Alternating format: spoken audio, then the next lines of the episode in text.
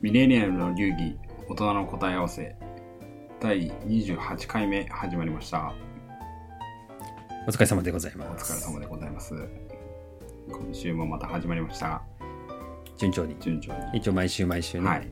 はい。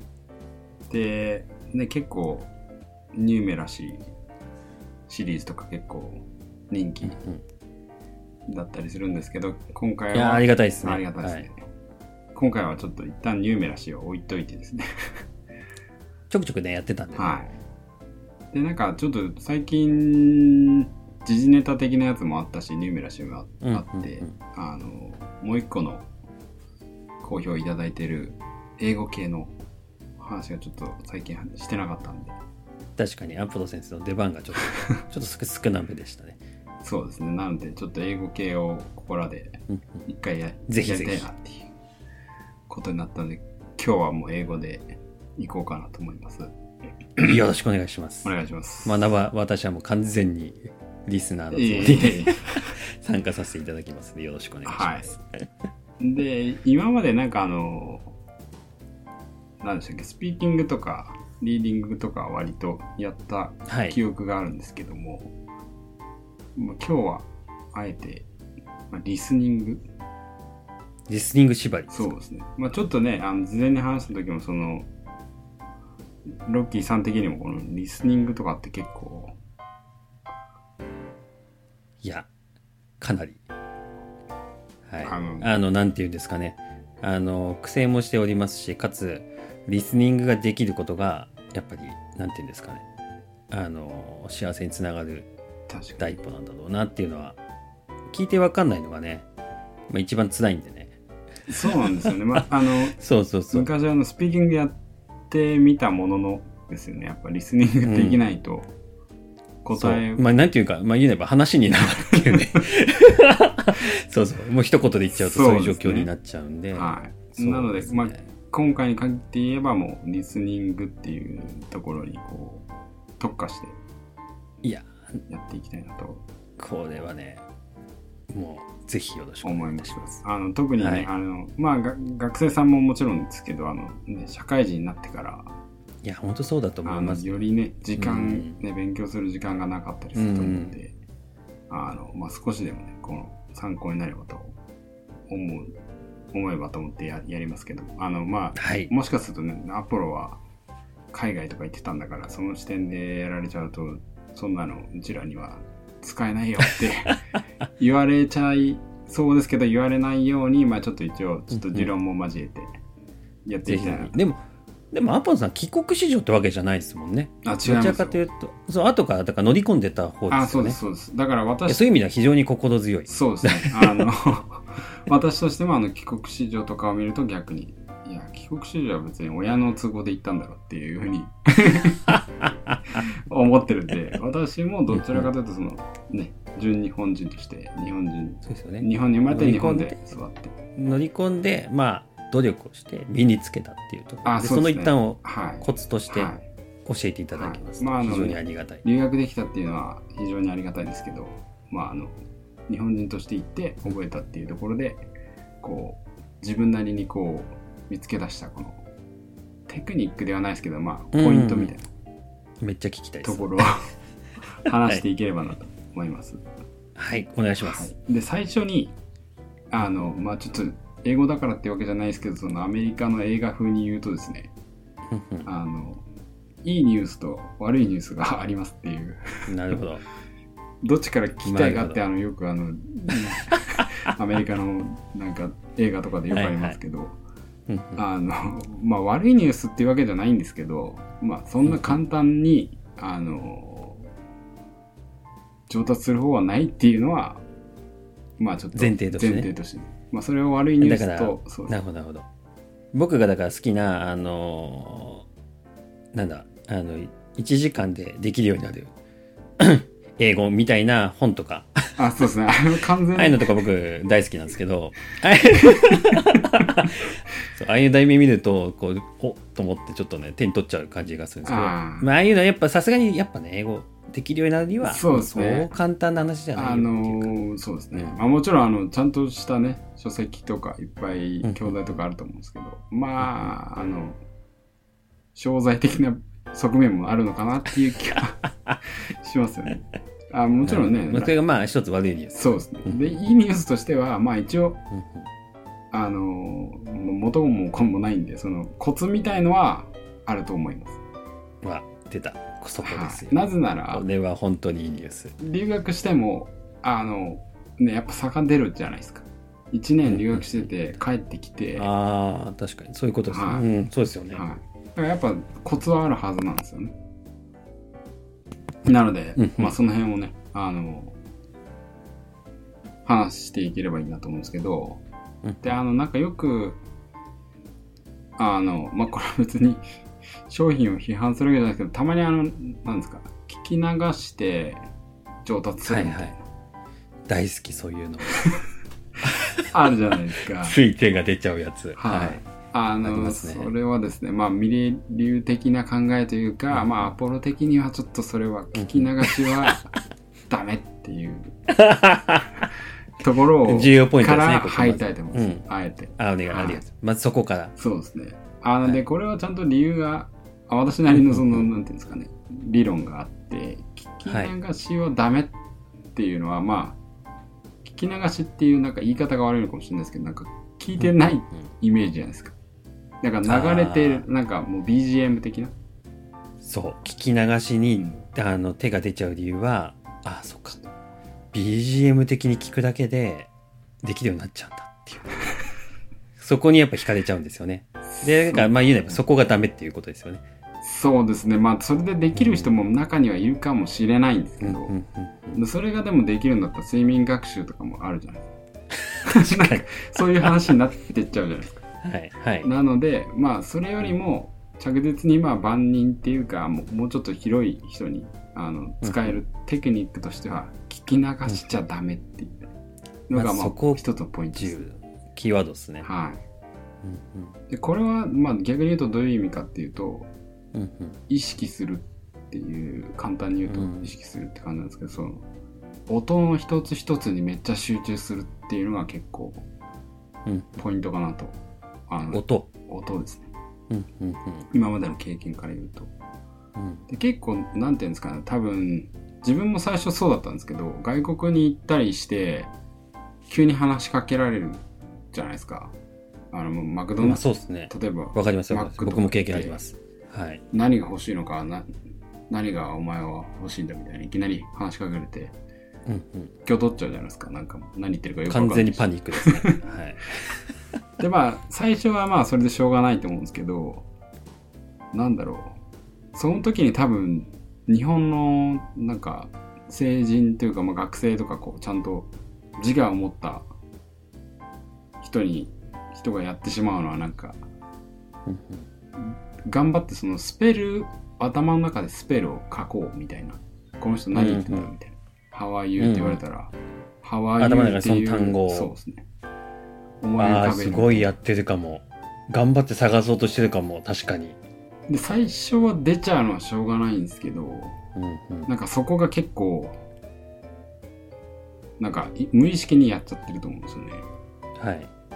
でそこをなんかできるだけこう聞こえてくるのは音じゃないですかリスニングだったらでうんうんうん音を意識して意識してまたそれをまなんですかビジュアルに変換してうんうんまたその意味をつなげてまた頭に入れるってなると作業が多くなっちゃうじゃないですかああ、音聞いて、単語化して、文章。それ単語つないだ文章にして、から、また理解、自分で理解するあんですよねそうですね。その単語化して文章、まあ単語化文章化するアクションが余計じゃないか。そういう感じですね。で、特になんか日本人ってあの、発音もそうですけど、あの、ローマ字で文章を読むときとか、朗読的な感じでも、その、うんうんうん英文が書いてあったら、こう、どうしてもちょっと、まあ、照れくさいのもあるけど、なんかローマ字読みっぽくなっちゃうじゃないですか。なりますね。なんか、例えば何してるのっていう時に What are you doing? みたいな What are you doing? じゃなくて、What are you doing? みたい間違いなくそっちになっちゃうじゃないですか。はいで、そうするともうなんか、What are you doing? って言われたときに、なんかまず何言ってるかわかんないし、音をまず頑張って、その、What are you doing? に置き換えようとするけど、うん早すぎて追いつけないみたいな。うんうんなんでそこをなんかできるだけこう、音を意識して、音を音として、なんかこう、受け入れるみたいな。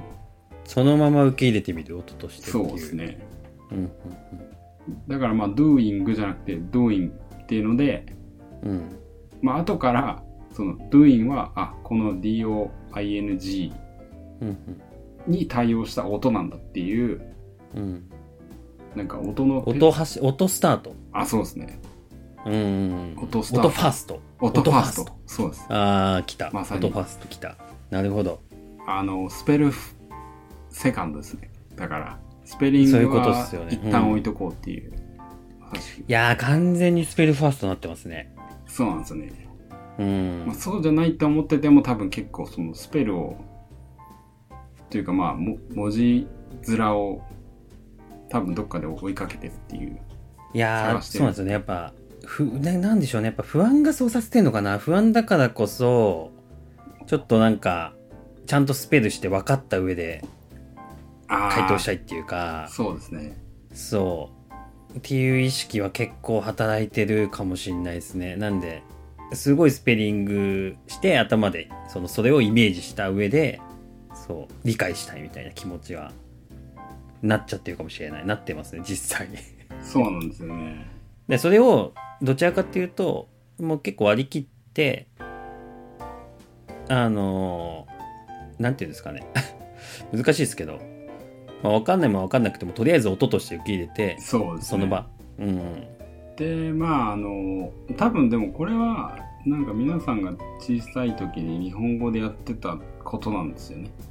うんなんか日本語喋り出すのってまあ普通だったらわわかんないですけど2歳とか3歳でなんか言葉を発し始めるじゃないですか。うんうんその時って別にひらがなとかカタカナも書けないしもちろんあそうですよ漢ね字なんで書けない。確かにそうですよね。うん。だからもう多分子供はもう音を音として受け入れてるっていう。でなんかよくわかんないけど同じこと言われるからこれこういう意味なんでしょっていうのがうんうん音に対する意味付けが後で来るっていう。うんでその後に文字を習うじゃないですか。あこういうふうに書くのみたい紐付けていくと、なそうですね。うんうん。音ファーストでその後にスペルを紐付けていく、そうですね。うん。多分それを逆に英語を外国語として習っちゃってるからうんうん。リーディングとかスペリングとかめっちゃやらされるじゃないですか。どっちかというと日本語の教育だと。日本の教育もはや、うん、そっちの方が得意ですから そっちはできるのにそう。そう本質的な方が全然できないっていうね。スペルにちょっと固執しすぎちゃうと音を音として受け入れないられない。うんうんうん。になっちゃうと思うんで、まあまずは音を音として受け入れる。そのためにはまあ音をちゃんと意識して聞くようにするっていうのが結構ポイントかなって。なるほどな、気はしますね。うん、でも難しいですよね。その音を音として認識。まあなんかあの受け入れる時どんな感じでそれをやっていけばいいのかなっていうのが。ああそう。どんな感じというとまあどうですかね。まあもちろんその1回の会話で全ての音を正確には聞き取れないと思うんで、うんうん。まあ反復はしなきゃいけないですけどうんうん。そのあれですね。まあ音のまずは英語としての音の特徴を理解するっていうのは有用かもしれないですね。うん。でその後にはまたあとは何ですかね。また後で話しますけどその状況理解。状況。うん。さっきの子供の時のなんか言語習得の話じゃないですけどうん。多分まあちょっと無意識的にやってたんでやってましたし言語学者じゃないんで間違ってるかもしれないですけど。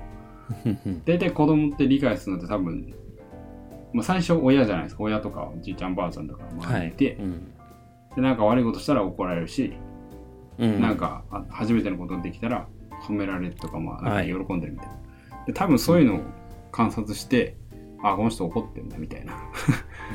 で怒ってる時の音だなっていう。こらって言われたらなんか怒ってんのかな、みたいな。うん。やめなさいとかうんうんでなんか褒めてる時はなんか声のトーンも違うけどよくできたねとかって言われてあ俺はそそういう意味なのかなみたいな。うんうんうん。なので上音だけではないっていうのもまたしかりっていう気はするんですよね。うんうんうん。だから音とその状況から音の意味をさらに強くタグ付けるみたいな。うんうんうん感じが絶対必要だと思うんで、なるほど。うん。で、なんかまあさっきちょっと話しましたけど、その英語との音の特徴みたいなところも多分意識しておくと多分いいのかなっていう。なんかスペルの話はされるし、文法の話はされるけど、うん。英語の音の特徴とかって全然ならなくなかったですか？まあねさらっとですよねなんかそこを重視してやってたイメージはないですね、うん。あの A と E が混ざったような造あー形とは記憶にありますけどでもなんかそうさらっとですよねその辺ってねそうですね。だから多うん分リスニングを上達させるために必要なのは、その A と E の発音記号がどういう音なのかっていうのを意識するみたいな。言うなれば。うんうんうんどちらかというとそっちの方が重要とそうですね。なんか A と E のなんか繋がったみたいなのがあったって記憶してる人は多分いると思うんですけど、うんその音がどんな音だったか多分覚えてる人ほとんどいないと。いやそうそうそうそうもうねあのそれやってって言われてもできないえええええみたいなそうそうそうです。で、まあ、そうですね。ななので、まあ、私が言いたいのは、その、なんだろう、発音記号を今からやりましょうっていうことではないんですけど、うんうんなんか音を音としてちゃんと、一回こう、自分の中にストックをいっぱい作るみたいな感じですかね。うんなんかさっきの例で言えば、What are you, what are you doing? みたいな、doing をうん doing っていううん doing って doing って書くけど、音で聞いたら doing みたいな、あ、そういうことなのねっていう。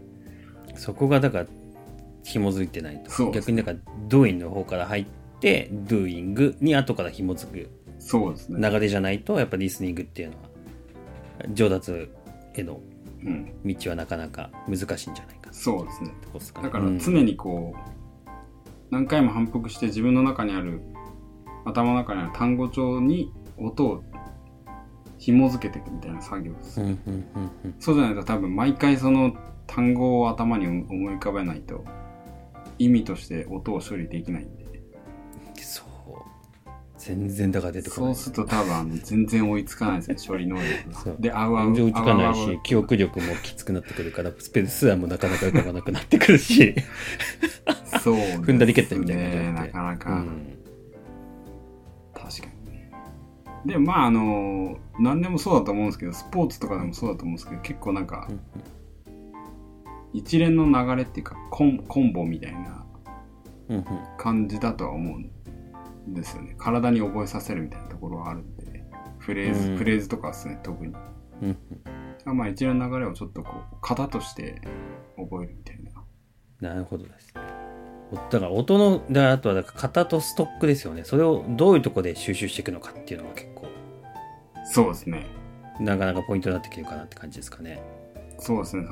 他はどういうところで、まあ、収集していくかっていうところでいくと、うんうんまあ、さっきのその2個目のポイントとしてそのシチュエーション状況理解みたいなうん。ところがしやすいやつがいいですよね多分そのまま、確かに確かに。うん音でシチュエーションとの紐付けであれば、シチュエーションは分かりやすい、自分が理解しやすいシチュエーションがいい。うんそりゃそうですよね。で確かに。つまりどういうことかっていうとまあそのうんうん聞き流しはするなとは言いましたけど別にまあうん。ドラマとかを見るなとも言うわけではない。でうん。まあ自分がその状況を理解しやすい映像を伴ったうん。何かドラマだったりスポーツだったり映画だったりっうんうん。ていうのはなんか 一ついいのかなって思うんですけどで多分まうん。あ興味も人それぞれなんでうんうん。いろいろあるとは思いますがなんか個人的には結構その留学してた時にずっと見てたのはアメリカのスポーツだったんですけどね私の。ああスポーツ？はい。まあ、スポーツ好きなんで。うんうんで、まあ、今なんか、う んまあ、バスケとか NBA とか。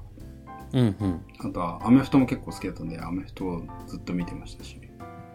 それはあれですかね。あの解説？実況？実況とを聞く。あそうですね、実況と解説ってまあ大体あの日本でもあの、まあ、サッカーとかで松木さんみたいなかあの人解出たあの人解説なんですか？応援団ですちょよねっとまあいやいや解説。松木さんをちょっと例に出したのは間違ってたかもしれないですけどあの解説の人と実況、まあアナウンサーみたいな人いるじゃないですか。で大は体、いはい。まあ多分これどこの国でもなんかそういう感じで実況され実況と解説でスポーツ番組大体成り立ってるはずで、確かに。うん、でそこのいいところは実況ってなんかそのプレーを解説解説じゃない実況するじゃないですか。だから今の状況そね。その場でこそっちにパスがいった。うん、そうですね。であそこにスペースがあって誰かが走り込む走り込んだみたいな。みたいな。そう。そういうことですよね。説そういう実況ですよね、はい。説明ですよね。なのでもう完全にその状況と状況の説明なんあですよー言葉が一致してる、うん完全一致ですね。確かにそういう意味だと、でスポーツが好きだったら、まあ、どどっちがどのチームでうんうん。サッカーだったら、まあ、まあいろいろルールああるじゃないですか、まあ、オフサイドとかうんうん。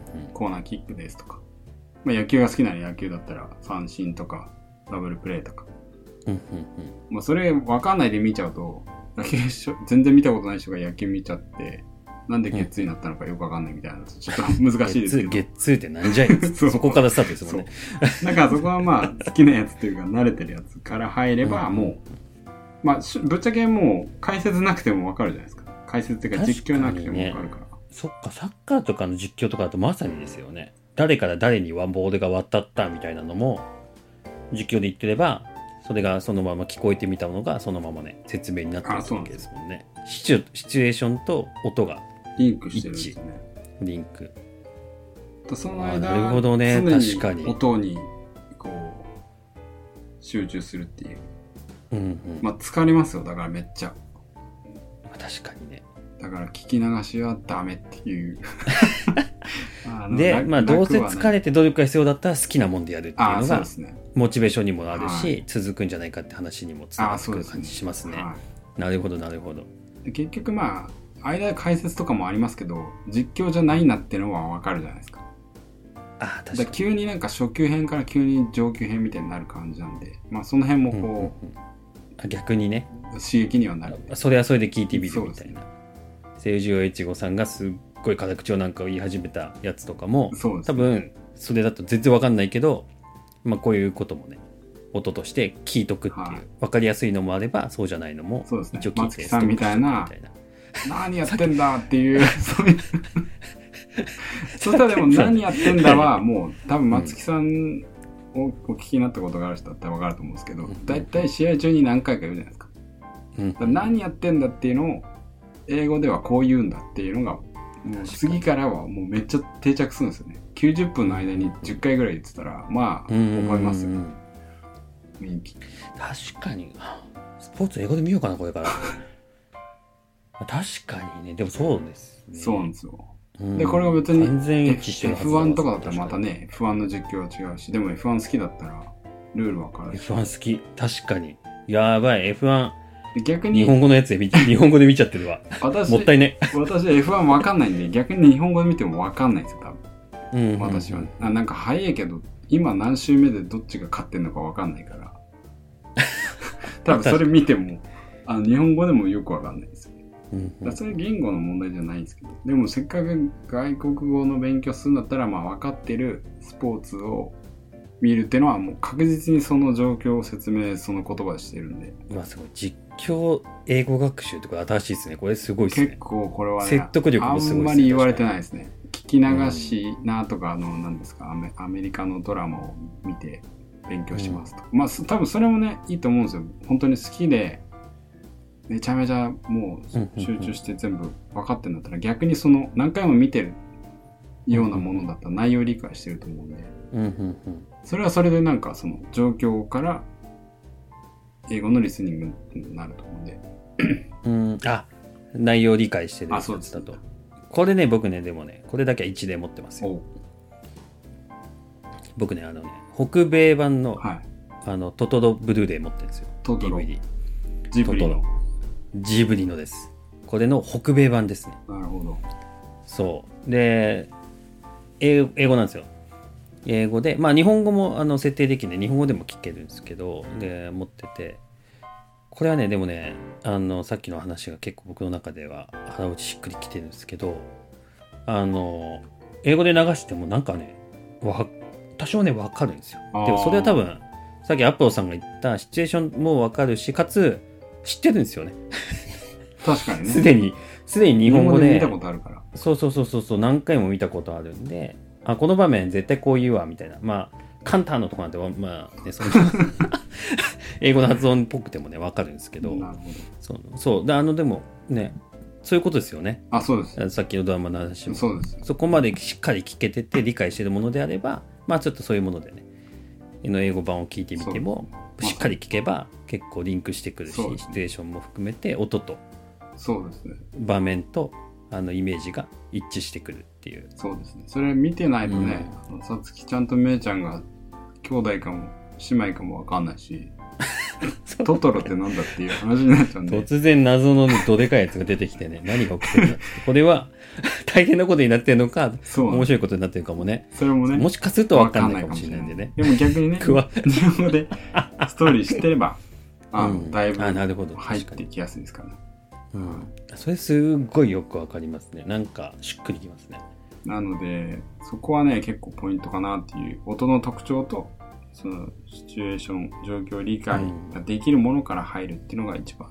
で、まずではそこから入る。音にめっちゃ意識を置くっていうのが大事かなと。うん。ちょっとさっきの話にちょっと戻っちゃうんですけど、これちょっと私的なこだわりポイントがあって、うん。音の特徴で、なんか言語で、あの、これはあんまり多分いろんなところで出てこないと思うんですけど、うんうん言語ごとの音の特徴って絶対あると思ってるんですよ。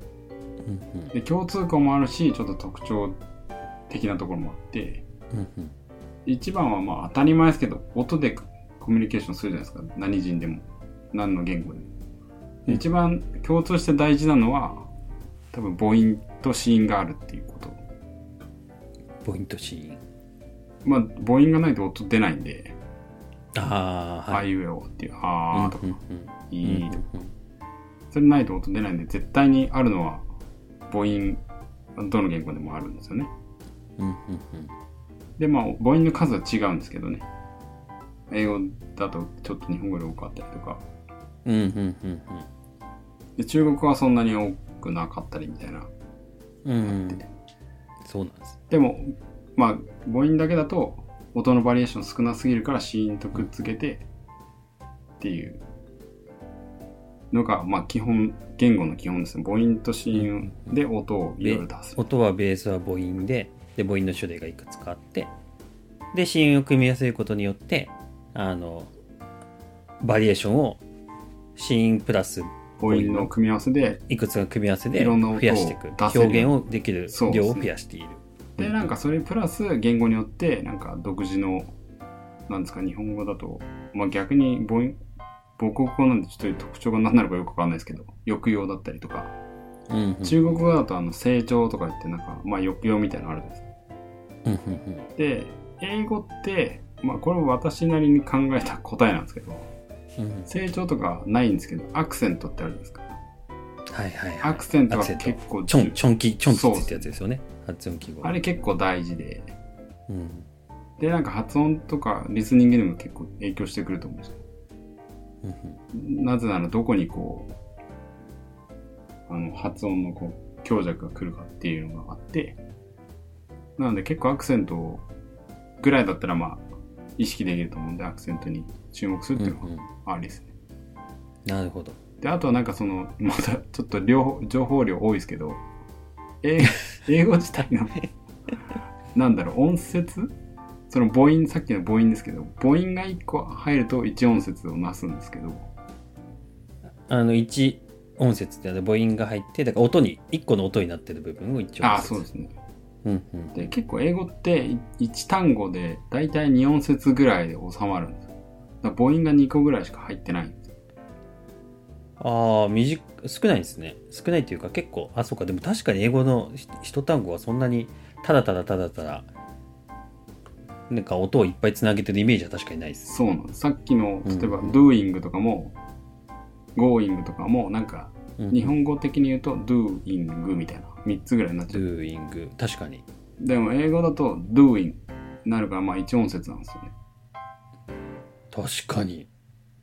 でなんか昔中学校の時とかになんか比較級って出てきてるんですか？最上級とか。あ出た。ビッグ。ちょっとちょちょっとだけ忘れかけてるやつ。ビガー。でもそうそうビゲストねみたいな。でなんかあのそのテストに絶対出るやつでスマートスマータースマーテストとかうん。はなんか大体のやつは ER つけるか EST をつければなんかこう、うんうん。比較級と最上級になるけどなんか more とか most じゃなきゃいけないやつ。そっちがつくやつね。その ER とかつかなくて頭にそれがつくやつ。で大体それ中間期末に出るじゃないですか。なんか more と most じゃなきゃいけないやつを覚えろ。みたいな、うんうん。うん。あれなんで more と most になるか知ってます？いやもう完全にモアとモストと仲がいいやつと仲が悪いやつがいるっていう風に習った記憶そうそうなんですよ。なんですけど暗記系でしたね暗記系ですよね。私もずっと暗記してました、で海外行って大学になって大学で言語学の授業を受けた時にその先生が教えてくれて、マジかっていう衝撃があったんですけどうん。これはあの音節が3音節以上の形容詞。形容詞か。まああの単語はうんうん。more と most で比較級を表す決まってるんですか？あのなんか例えば beautiful とか more beautiful とか、あーはいはいはい。most beautiful なカントリーとかなんかわかんないですけどうんうん、beautiful でな beautiful がまあ3音節なんですよ。うんうんで more more はまあ more で1音節なんですよね。うんうんうん。だからまあもうもうは一音節なんですね。やっぱ日本人だから二音節からモア来ちゃうんですよね。じゃなくて、もう、もう、MO ぐらいの勢いですね。うん。うんうんだから、その、ちゃんと音節ってのが大事で、アクセントつけるんだと多分、2、3音節が限界なんじゃないか説。ああだ結果それくらいになるっていう、まあ、4音節とかにしちゃうと、なんか、アクセントつけるとなんか、口回らないんですよ、多分。へえああなるほど。音から単語も逆に言うと出来上がってるっていうか整理されてる。うん、多分、doing を、なんか、doing じゃなくて、doing って読んじゃうと、なんか、全部平坦になるじゃないですか。アクセント日本語つかない日本語ですよね、はい。完全に、はい。うん。が beautiful も beautiful のところのその beautiful にしちゃうとなんかアクセントというか抑揚抑揚はあるけどアクセントがないみたいな。確かに。感じでうんあるので、ちょっとなんかまあ長くなって何が言いたいのかちょっと分かんなくなってきちゃってますけど。あの音節的っていうかまあその英語のなんですかねリズムっていうのをうんうん。は全然なんか日本語のリズムとちゃうよっていうのを認識してなんか音を、うん。音として受け入れるっていうのは大事かもしれないです。そういうことです beautiful って多分言うのかなと思って待ってたら beautiful っつってなんかもびっくりしますよね。びっくりしてうわ英語来たあみたい来たって。いやでもそもそも英語やんみたいう。な でもびっくりしちゃうみたいな、ね、びっくりしちゃって。でそうするその間にね不意をつかれたみたいになっちゃってその後に続く音を全く拾いきれないでうん、相手の人が何言ってるか分かんない。1個目わかんないからもうその後も後手後手で全部わかんないみたいな。全部後手後手になるいやーそれね音節確かになんか音節っていうと難しいですけど音ね音の beautiful って beautiful ってやっぱね読んじゃいますね。やっぱローマ字だな。ローマ字がねもう全てのもの悪の元凶だってことがありましたね。そうですね。やっぱローマ字読みをしたくなっちゃうっていうのがね出てきちゃうとやっぱ英語的なね音のが頭に出来上がんないんでしょうね。そうですねうんだからそこを結構一回バンっつってもう取っ払って忘れてはい。まずは英語の音ファーストでそう。その音ファーストにじゃあその音がどういうスペルで、えー、どものものだっていうのを後から後から当てはめてそうですね。あげる、うん意味を音につけるっていうパターンから。先にスペルを頭に浮かべて考えようとしないでとにかく音からそうですね。うんあの、ブルース・リーでしたっけ？あの、Don't think, feel. ブルース・リーでございます僕の尊敬する、はい、まさに、まさにそれですあの、考えるな、感じろっていう。あれは英語学習についての説明だったんですね マーシャルアーツじゃない、ジークンドーではない。じゃない、まあまあ、または全てに通ずるねそうですね。もしかすると学習手法だったのかね修行のね。手法だったのかもしれないですね。かもしれないですね。うん、ということなので、あの、ね、皆さんもぜひ、あの、まあ、先最初にも言いましたけど、あの、楽な方法はないですけど、うんまあ、こういったなんか考え方もありますので、あのこれでもうちょっとなんか、モチベーション、英語リスニング学習のモチベーションアップ、もしくはその実際のね、あの習得スピードアップにつながれば幸いかなと思いますけども。いやいいっすね。なんかちょっと簡単にまとめたくなったんですけどやっぱだから音ファースト。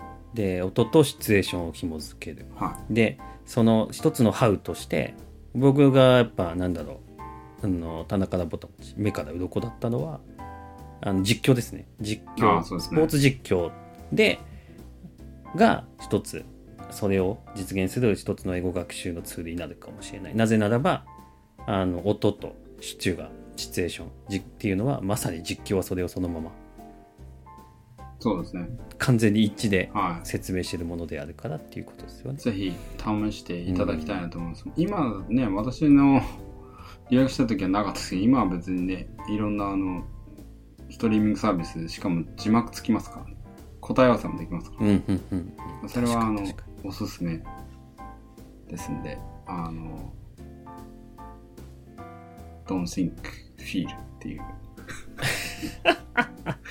ところも頭に置いて、あの、スポーツ実況を聞いていただければ、にいやーもうぜひぜひ、はい。この次回の F1 はもう僕英語で聞きます。もう終わっちゃいますけどねシーズンで。あ、そうですか。